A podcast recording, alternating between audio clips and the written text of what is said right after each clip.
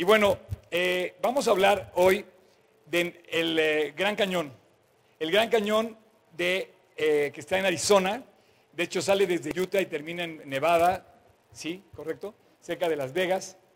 pero cruza 277 millas. Es más lejos. O sea, este Gran Cañón, tuve la oportunidad de estar ahí yo hace tres semanas. quiero decirles que les grabé unos unas imágenes, unas fotos y ni siquiera las han visto. O sea, conecten a mi canal de YouTube, vean el video completo, era para ustedes. Y como no lo han visto todos, se los voy a pasar un cachito.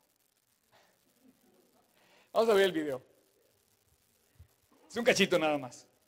Fuera de la civilización, así es que no se podía uno enfermar, ni había acceso a teléfono, ni mucho menos a internet. Ve nada más el lugar. La serpiente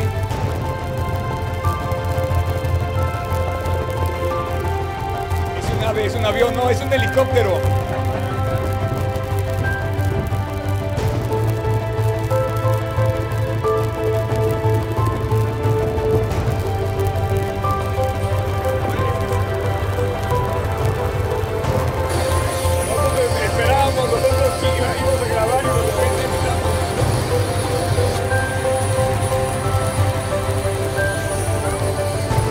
Para descender al canal abajo al río, lo hicimos por medio de un helicóptero.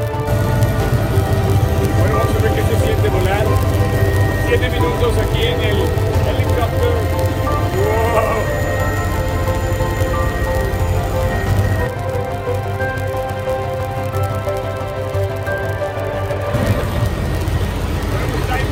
esto. Estamos contentos por estar aquí con mi amigo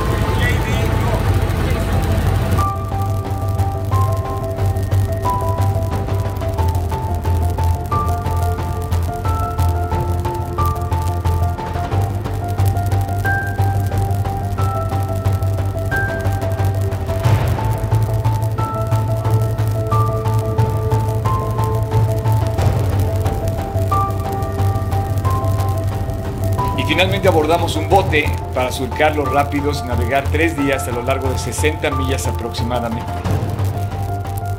Cargados de alimentos, agua, tiendas, cáteres, cobijas y hasta el WC, las balsas llevaban hasta 3 toneladas casi con todo y nosotros y pasajeros. Bueno, ¿quieren continuar viendo? Chequenlo, Oscar Sotres en YouTube o en cualquiera de las redes sociales que ahí están. Oigan, pero se los grabé a propósito, se los di, se los quise compartir, lo grabé yo desde mi celular, todo lo hice con mi celular, para que ustedes lo vieran. Y, bueno, el video describe mucho de lo que estamos compartiendo aquí en esta plática. El Gran Cañón, el Gran Cañón, yo le puse a esta plática Monumento al Diluvio. El diluvio no es una historia de Génesis 6. Eh, en, hebreo Génesis quiere decir Bereshit, en el principio, en el capítulo 6 de Génesis se escribe el diluvio y el diluvio no es una historia, no es una historia de niños así bonita con el arca de Noé, y les decía yo con la jirafa que saca el, cuello por la ventanita del dibujito, ¿no? No, el diluvio fue una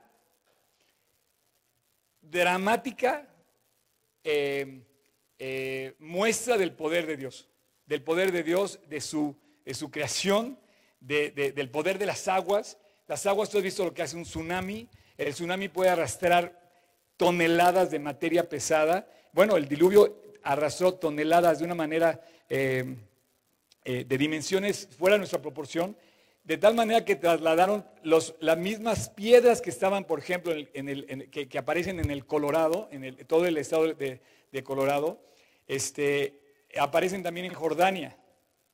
He, estado, tenido la oportunidad de estar en los dos lugares y es el mismo tipo de territorio, las mismas montañas se ven igual pero unas encima de otro tipo de, piedras o de tierra. ¿Y esto qué quiere hacer? Como yo les decía, como un queso Oaxaca, yo no le podía explicar a unos muchachos que sale ahí con barba, era el, era el geólogo que nos fue explicando todo esto del Gran Cañón. Yo no les podía explicar que era un queso Oaxaca, pero sí te puedo explicar. O sea, imagínate que, que, el queso fuera la tierra y que esas capas que van haciendo eh, crecer esa masa del queso fueran las masas. ¿Quieres poner la imagen, por favor? Unas masas encima de otras que unas placas, así cuentas el Gran Cañón, una cosa encima de otra.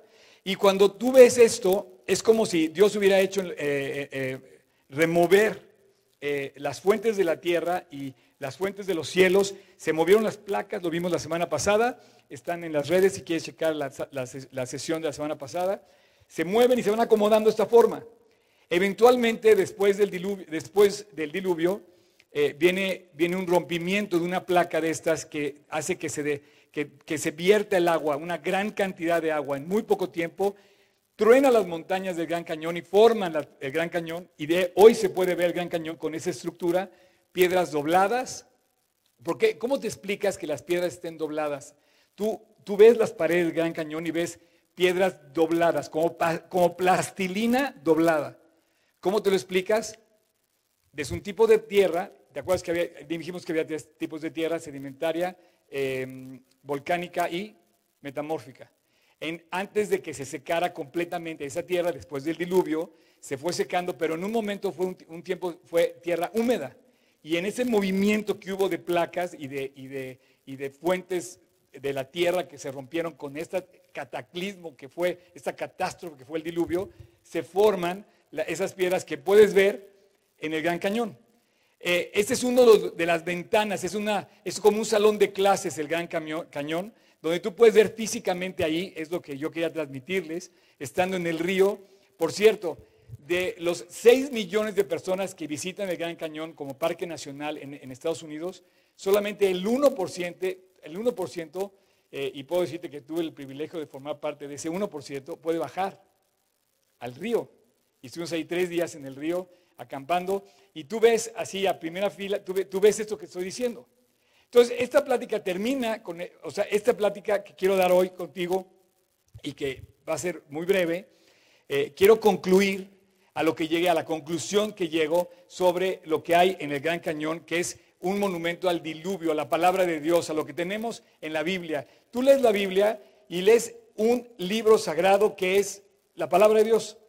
Y tanto el Nuevo Testamento como el Antiguo Testamento confirman que precisamente es palabra de Dios. Y si lo que dice la palabra de Dios es verdad, entonces lo que vemos tiene que coincidir con las evidencias para que entonces se hable. Si quieres poner Romanos 1.20, por favor, el capítulo 1 de Romanos dice, porque las cosas invisibles de Dios, me encanta este versículo, porque no, es que dicen, nadie ha visto a Dios. O sea, si tú me dices, oye, he visto a Dios, no, no lo he visto pero sí conozco a Dios a través de, como dice Romanos, dice, las cosas invisibles de Él, su eterno poder, poder, poder.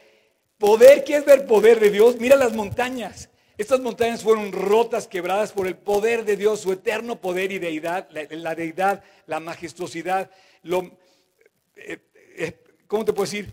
La orden que da este Dios todopoderoso, la capacidad que tiene Dios. Dice, son claramente visibles, siendo entendidas por medio de las cosas hechas. Entonces tú vas al Gran Cañón, ves las cosas y dices, claro, esto coincide con el relato de Génesis 6, con el relato de Génesis 2, con lo que Jesús, por ejemplo, Jesús menciona el diluvio y los apóstoles mencionan el diluvio y obviamente Moisés habla del diluvio y los, eh, en el Antiguo Testamento se habla del diluvio. Entonces, mi plática de hoy, haz de cuenta que voy a poner en tu mano derecha un tema, que voy a hablar del amor. Y en tu mano izquierda voy a, hablar del juicio. Y no es una balanza, pero más o menos es una balanza. O sea, si de un lado pongo el juicio, de otro lado voy a poner el amor. Yo quiero que pienses que la Biblia describe en todo su compendio de la Biblia, describe estos dos temas en su total eh, amplitud. Si tú crees en el amor de Dios, y tú vives en el amor de Dios, vives enamorado de Dios. ¿No? O sea, si, si crees que Dios te ama y tú le correspondes, estás enamorado de Dios. Yo quiero que vivas enamorado de Dios. No puedes vivir a otro nivel menos que ese. Entonces, oye Oscar, pero la verdad ni existe, ni, creo que me ame, ni creo que me... Pero a ver, es que cuando tú dejas de ver a Dios, no dejas de verlo a Él, dejas de verlo. El mensaje más importante que tiene la Biblia que es que Dios te ama. Te lo voy a decir así despacito para que lo caches. Dios te ama. Y te ama de tal manera, dice la Biblia, que dio a su Hijo unigénito para que todo aquel que en el que no se pierda más tenga vida eterna. La definición del amor, voy a hablar de la parte del amor, la definición del amor eh, no solamente lo hizo al crear, lo veíamos la semana pasada, cuando Dios crea al hombre, en el sexto día crea al hombre, le dice, crece, multiplica, produce, gobierna sobre las aves de los cielos, sobre los peces del mar, sobre las bestias de la tierra y le da a Dios, Dios al hombre le da la bendición de ser el dueño de toda la creación. Y le dice, toma, este es, este es tu lugar y te la doy por posesión, tú vas a ser Señor de la tierra. Y como vimos la semana pasada, el hombre entrega esa potestad, ese, dominio, ese señorío, ese, título de propiedad lo entrega cuando cae en la tentación de Génesis 3 con Adán y Eva que caen y pecan. Entonces ellos entregan al enemigo, le entregan la potestad. ¿Dónde se ve esto? Cuando Jesús es tentado por el diablo en el desierto, en, los evangelios, en el capítulo 4, por ejemplo, de Lucas, dice que Jesús es llevado al desierto y él, el diablo le dice, todos estos reinos te daré si, postrado me adorares, porque he recibido esa potestad. Y Jesús respeta esa potestad y dice, no, no te voy a adorar, solamente voy a adorar a Dios, porque ese es el mandamiento que le dio eh, Dios al pueblo de Israel. Adorarás al Señor tu Dios y solamente a Él adorarás y a Él solamente este, honrarás. Pero el, diablo le confiesa a Cristo que, eh, que, Él es el poseedor de toda la, tierra. Y fíjate que sí pasa. El momento que, que el hombre pecó, el amor de Dios es, digamos, traicionado porque el hombre peca y decide creerle a, la serpiente. Y no, no pudo haber sido otra forma porque Dios nos dio la libertad de escoger y de tomar la decisión. Entonces, finalmente, para amar a alguien tienes que tener la libertad de hacerlo, no es a fuerzas, porque si fuera a fuerzas no sería amor. Y entonces, eh, Adán y Eva pecan y a partir de ese momento, todo lo que Dios decía que era bueno, en gran manera, dejó de serlo. Y hasta el día de hoy, pues la creación de Dios no es buena en gran manera porque sufrimos, hay injusticias, hay, hay muchas cosas que hemos hecho los hombres por pecado. Y entonces ese amor es quebrantado, es, traicionado, y entonces tenemos que hablar del juicio. Entonces en el capítulo 3 termina Dios diciéndole a la serpiente, le dice una condena, le dice, yo te voy a herir en la cabeza, y aunque tu herida fue en mi calcañar, yo te voy a herir en la cabeza. Estamos estudiando la Biblia, perdón que te lo diga así de tan rápido, pero, y entonces hablamos de un juicio. Y lo que tú ves en el Gran Cañón es un juicio. ¿Por qué? Porque se rompieron las fuentes de la tierra, se rompieron las fuentes de los cielos, se quebró horriblemente todos los continentes. Se murió toda la raza humana excepto los que estaban en el arca con Noé, que fueron ocho personas, y los que entraron en el arca de los animales, cada uno por su especie. Entonces, lo que tú ves hoy ahí es un monumento al juicio de Dios, pero también al amor de Dios para pagar lo que hemos hecho mal. Dios no nos dejó abandonados ni, ni se conformó con esto. Y fíjate lo que dice eh, Jesús. Mateo 24. ¿Quieres poner Mateo 24 es, es un pasaje increíble, es un, es un, pasaje del fin del mundo. Es un pasaje como el de Daniel 9 y otros en Isaías y otros en, en Apocalipsis, por ejemplo. Pero dice, fíjate, fíjate cómo dice las palabras de Jesús, dice, más como en los días de Noé. Jesús reconoció a Noé, reconoció la palabra de Dios y dice, así va a pasar en los días que vienen. Viene un juicio. Los cristianos, todos los que creen Yeshua, en que Jesús, los judíos y los, inclusive, me atrevería a decir, eh, o sea, si en algo coinciden, es en que va a venir el Hijo del Hombre, que va a venir los judíos esperan al Mesías, nosotros esperamos que regrese el Mesías, y dice, va a venir el Hijo del Hombre, y Jesús lo dice, así será la venida del hombre. ¿Cómo? Versículo 38, como en los días de Noé, Dice, porque como en los días antes del diluvio, así estaban como hoy. Comían, bebían, se casaban, se daban en casamiento. Decía yo, entregan los papás anillos a los hijos. Ah, ¿verdad? Este, hasta el día, fíjate nada más, hasta el día en que no entró en el arca, puedes poner el versículo 39 y dice, y no entendieron hasta que vino el diluvio y se los llevó a todos. Esto fue un juicio horrible. Tú lees este pasaje esta sola frase, este solo versículo, cuando dice, vino el diluvio y se los llevó a todos, fue algo horrible. Te quiero decir que cuando hablas de que, de que viene un juicio, Dios nos tiene que advertir que viene un juicio. O sea, no podemos vivir la vida sin pensar que alguien va a poner en orden todo este caos. Porque hay muchas injusticias, hay muchas cosas que hacen y que nos sacan lágrimas. Hay cosas que no se pueden juzgar ni en, un, ni, en un, eh, ni en una corte. Hay cosas que no se pueden reponer. Hay muertes que no pueden regresar. Hay sangre derramada tan injusta en este mundo. Todo lo bueno y hermoso que había hecho Dios está, eh, eh, te puedo decir una palabra, corrompido. Y llegó la corrupción a tal grado que Dios tuvo que destruir, en los días de Noé, tuvo que destruir a toda la raza humana. Porque ya, según Dios, ya era irremediable la raza humana. Y entonces Jesús, cuando habla de esto, dice, así será en los días del fin. Bueno, en el calendario judío estamos en el 5700, siempre se me olvida, pero te voy a dar exactamente, 5779. Pero te decía que hay posiblemente el error de 200 años. Si fuera correcto que está en error el calendario judío por algunas cosas que no voy a entrar ahorita a explicar, estaríamos en el 5979. Faltarían 21 años para cumplir los 6000 años que ellos esperan en el regreso del Mesías o la, el advenimiento del Mesías. Si eso pasa, quiere decir que los tiempos del fin están a la vuelta de la esquina. Y seguramente, si, si seguimos sanos en 21 años, nos puede tocar verlo. Pero eso, eso, como dice Ezequiel, como dice Isaías, como dice los profetas, como dice Jesús, son los principios de dolores. O sea, viene el juicio más grande sobre la tierra que es precisamente, eh, en fin, me estoy metiendo en tanto. ¿A qué voy? A que hoy en día eh, lo que tú ves en el Gran Cañón, también lo puedes ver en Chihuahua, donde está el cañón este de... Mm, ¿Sí? Y en, y en Chiapas, el sumidero. También puedes ver esto también ahí. Lo que pasa que es magnífico el cañón del, del Gran Cañón porque es muy grande, es muy largo. Y bueno, pues 200, casi 400 kilómetros es muchísimo. Este, ¿A qué voy con esto?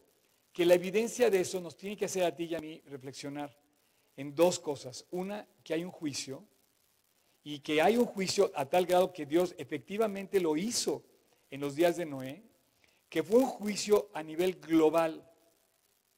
Porque si quieres volver a poner la gráfica donde está el mapa, Tocayo, eh, si tú ves en ese mapa, ves las montañas Apalaches del norte eh, de, Estados Unidos, que son las mismas, es la misma cordillera que continúa cruzando el mar hasta Escandinavia.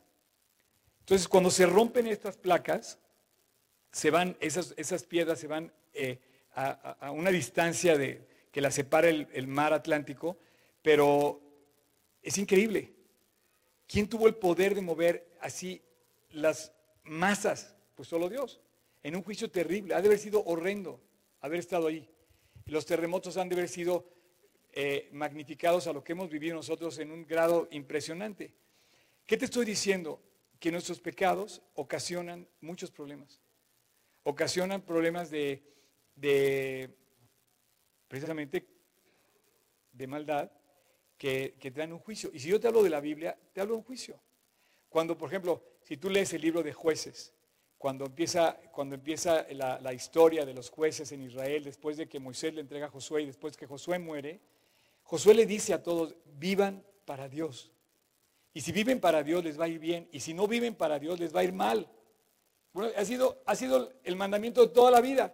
Si tú vives para Dios te va a ir bien. Y si no vives para Dios te va a ir mal.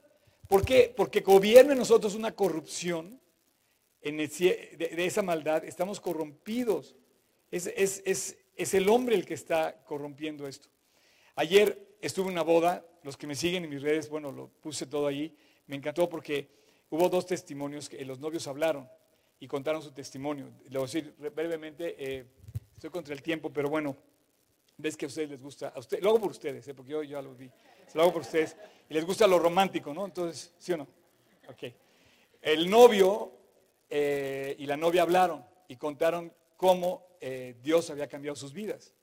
Entonces, de repente, el, novio comenta algo que viene en la palabra de Dios, que yo, ellos no lo dijeron, pero yo lo, yo lo pude percibir. El novio se convirtió, el novio nació en una familia de, creyentes. Eh, sus abuelos fueron creyentes y educaron en Cristo a, este, a, este, a sus papás. Los papás se convirtieron en un campamento. Imagínate que los abuelos mandaron a sus hijos a un campamento. los papás de este chavo fueron a un campamento, se convirtieron hace 45 años, se convierten, resulta que se casan ya más grandecitos, se casan, tienen a este cuate que hoy se casó, ayer se casó, y después de 30 años que tiene este chavo, cuenta esta historia.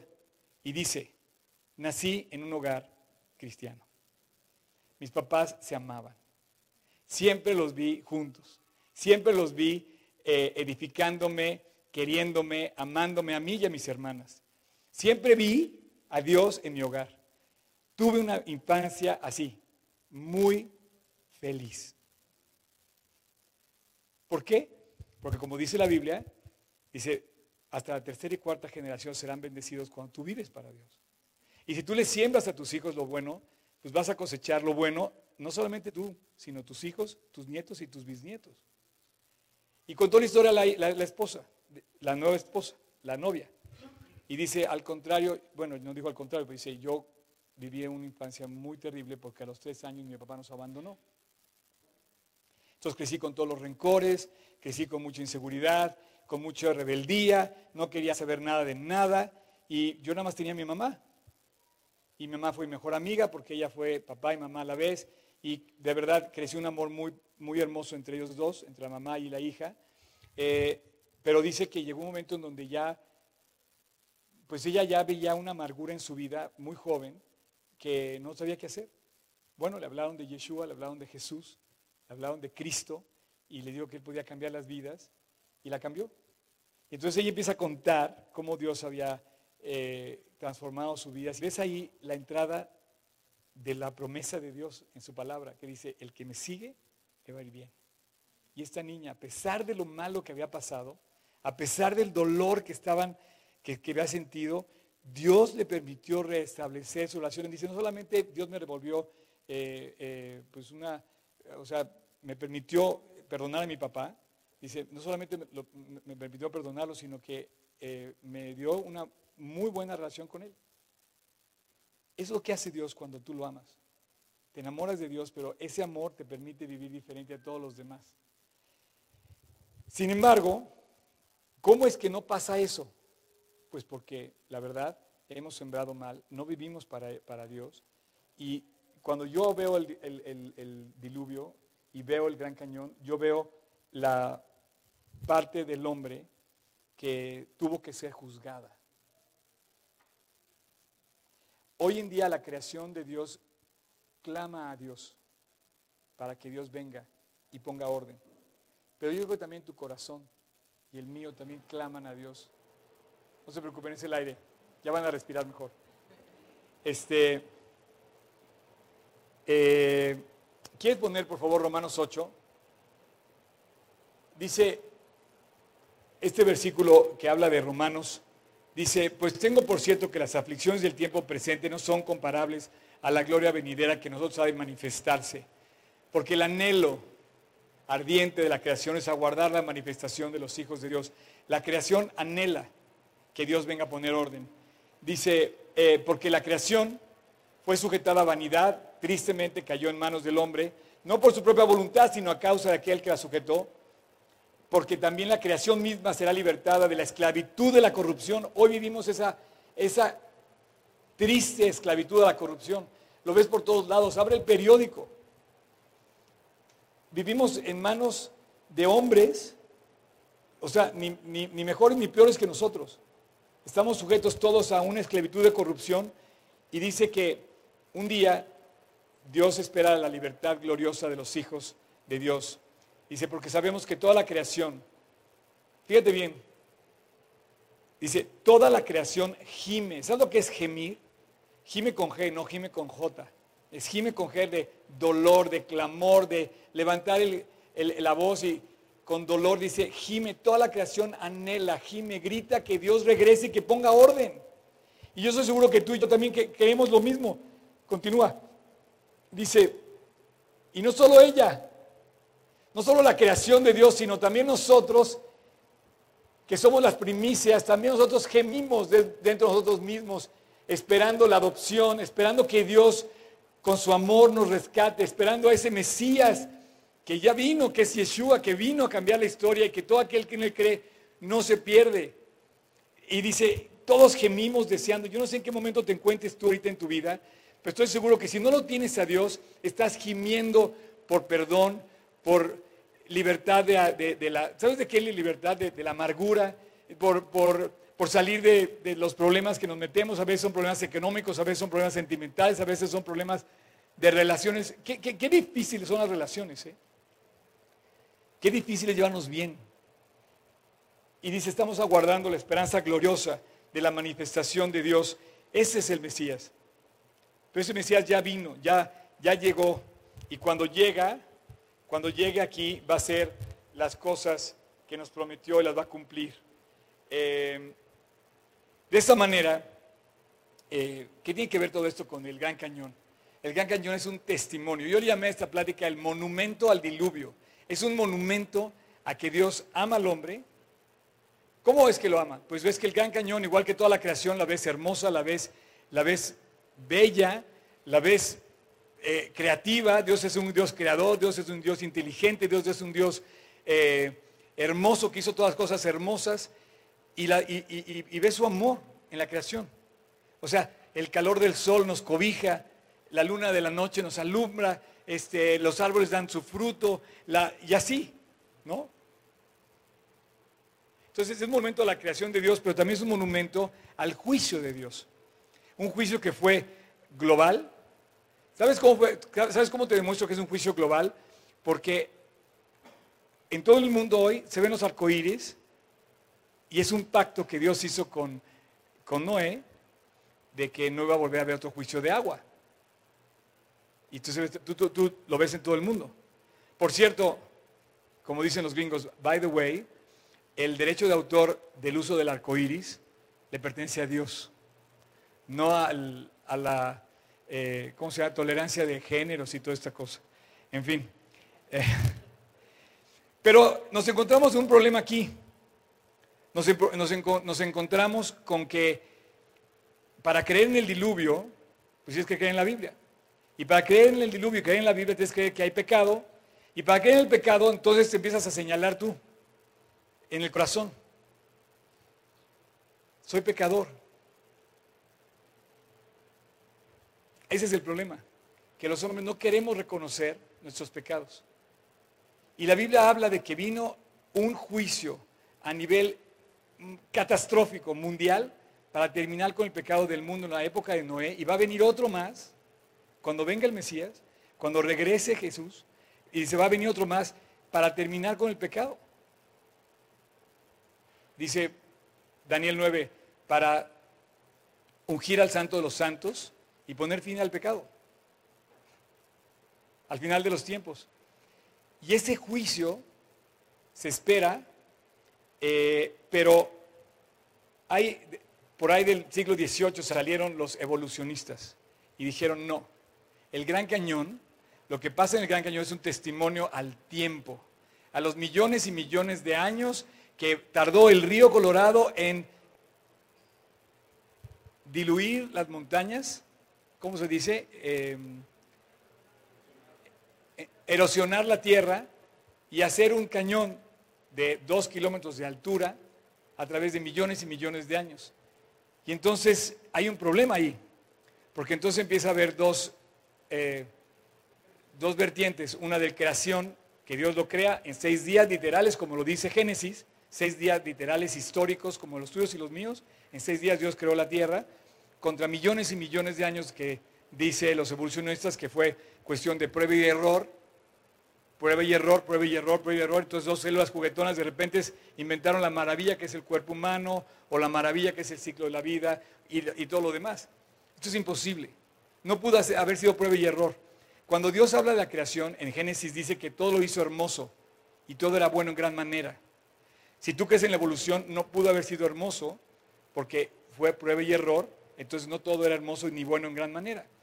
Pero lo más grave de todo es que en la creación si habla de la- del que todo se echó a perder por el pecado, y ese monumento al diluvio es el monumento al juicio del pecado.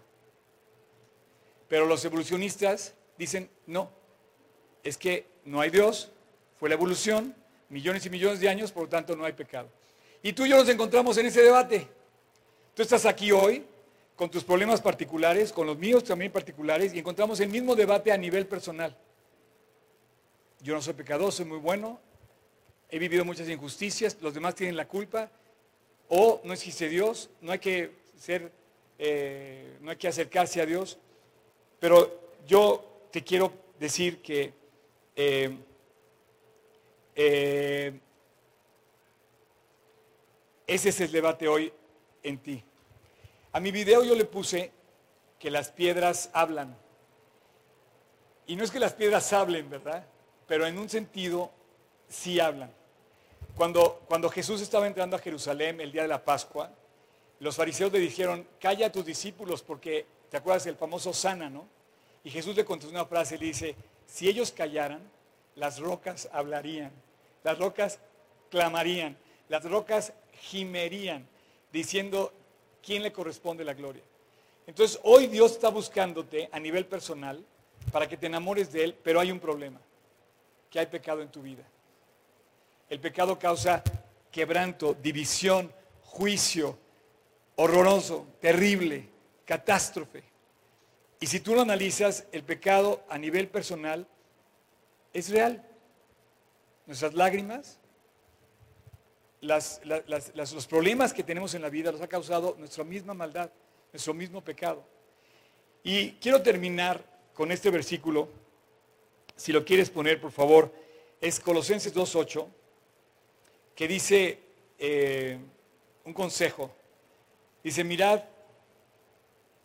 que nadie os engañe por medio de filosofías y huecas sutilezas, según las tradiciones de los hombres, según los rudimentos del mundo y no según Cristo. Quiero que me pongas atención los próximos cinco minutos. Quizás los próximos cinco minutos sean los más importantes de tu vida. Hace 40 años yo tuve mis cinco minutos. Pero no de coraje, ya ves que hay un dicho que dice, es que dame chance, por mis cinco minutos. Entonces me peleé con el policía. No, no, no. Mis cinco minutos de reconciliarme con Dios. Los próximos cinco minutos yo quiero pedirte, y tú me estás escuchando, quiero pedirte que te reconcilies con tu Creador. Quiero pedirte que voltees al cielo. Quiero, quiero pedirte que voltees a Dios y que te des cuenta de lo que te ha separado de su plan y de su amor. De ese amor real que existe, de ese amor de Dios que no disfrutamos, precisamente porque nos separamos de Él. ¿Cómo vamos a disfrutar del amor de Dios si nos alejamos de Dios? Hoy los novios de ayer están viviendo su luna de miel. Están juntos. Yo tengo 40 años viviendo junto con Dios, mi luna de miel con Él. Pero si me separo de Él, se empieza a secar mi vida. Dice el Salmo que mientras callé, mientras viví en mi pecado, dice, se envejecieron mis huesos en mi dolor todo el día. Así es el pecado. Yo no sé cómo te encuentres hoy. No te quiero cambiar de religión, pero sí quiero que te encuentres con tu Creador. Y quiero que sepas que hay un juicio para todo el pecado que tú has cometido. No te lo puedo negar. Si no crees que hay un juicio, voltea a ver la cruz del Calvario. La Pascua, el Pesaj, el sacrificio del Cordero. En esa Pascua, Dios dio su vida por ti y por mí, para abrirte las puertas del cielo, para abrirte las puertas del arca. El arca tenía las puertas abiertas con Noé. Y siete días antes del diluvio, Dios le dijo, pasa y cierra la puerta. Hoy las puertas están abiertas. El arca de Dios es la cruz del Calvario, abierta de par en par, para que todo aquel que en él cree no se pierda, mas tenga vida eterna. El Gran Cañón es un monumento al diluvio, pero eso- el diluvio es un, juicio terrible que vino sobre el mundo entero. Hoy es el día de salvación. Hoy es el día de reconciliarte con tu Creador y, y recordar que Él no quiere que vayas a ese juicio. Que Él mandó a su Hijo como el Mesías prometido para morir en la cruz, dar su vida por nosotros. La dio voluntariamente. Él dio su vida, tenía que morir como el Cordero de la Pascua, para que todo aquel que en Él cree no se pierda, mas tenga vida eterna. Y cuando yo estaba ahí, me, no me imaginaba cómo se habrán roto esas montañas. El poder del agua, el poder, el, el- poder tan grande que se refleja en, cómo pudo haber hecho que el agua rompiera las montañas, ¿no? Y bueno, pues ese es el poder de Dios. Hace dos días, el, el- viernes en la noche, cayó una tromba tremenda aquí. No sé si oyeron los truenos. Tumbaba la- así la tierra. ¿no? Bueno, ese es el poder de Dios. Pero ese mismo poder de Dios lo dejó para venir a la cruz, morir en tu lugar, como el Cordero inocente que iba a dar su vida por nosotros para perdonar nuestros pecados. Te puedes poner de pie, vamos a poner todos de pie y vamos a concluir esta reunión con una oración. Quiero, quiero pedirte que cierres tus ojos. Así estando de pie, voy a hacer una oración. Cierra tus ojos, inclina tu rostro y quiero saber, quiero decirte que cuando tú oras a Dios con tus ojos cerrados, nada más te puedes ver a ti mismo y a Dios. Y te quiero invitar a que te reconcilies con Dios. Porque viene un juicio. Está por venir. O a lo mejor lo estás viviendo a nivel personal con tu propia vida. Pero es el momento en que Dios está llamando a la puerta de tu corazón. Y dice, yo soy la puerta y llamo. Si alguno oye mi voz y abre la puerta, entraré a Él, cenaré con Él y Él conmigo. Hoy Dios nuevamente está diciéndote, el arca está abierta. Las puertas del arca están abiertas para que entres y no vayas al juicio. Para que recibas el perdón de Dios. El día de hoy es el día de salvación. No te puedo obligar, pero sí te lo puedo decir. Dios está llamando a la puerta de tu corazón. Y si Él está llamando, Él quiere que le abras. Y no te puedo obligar, porque trata de amarlo voluntariamente, de buscarlo voluntariamente, de desearlo, como el novio que desea casarse con la novia y la novia desea casarse con el novio, voluntariamente deciden unir sus vidas. Hoy voluntariamente te invito a que te reconcilies voluntariamente con Dios. Tienes que pedirle perdón. Tienes que pedirle que te perdone porque tus pecados te han separado de su amor y de Él. Pero Él en su amor fue a la cruz y murió para que todo aquel que en Él cree no se pierda, mas tenga vida eterna. Si tú quieres, en este momento, puedo hacer una oración y en silencio, sin decir nada en voz alta, ahí en tu corazón. Solo estás tú y Dios. Y dile así, Jesús,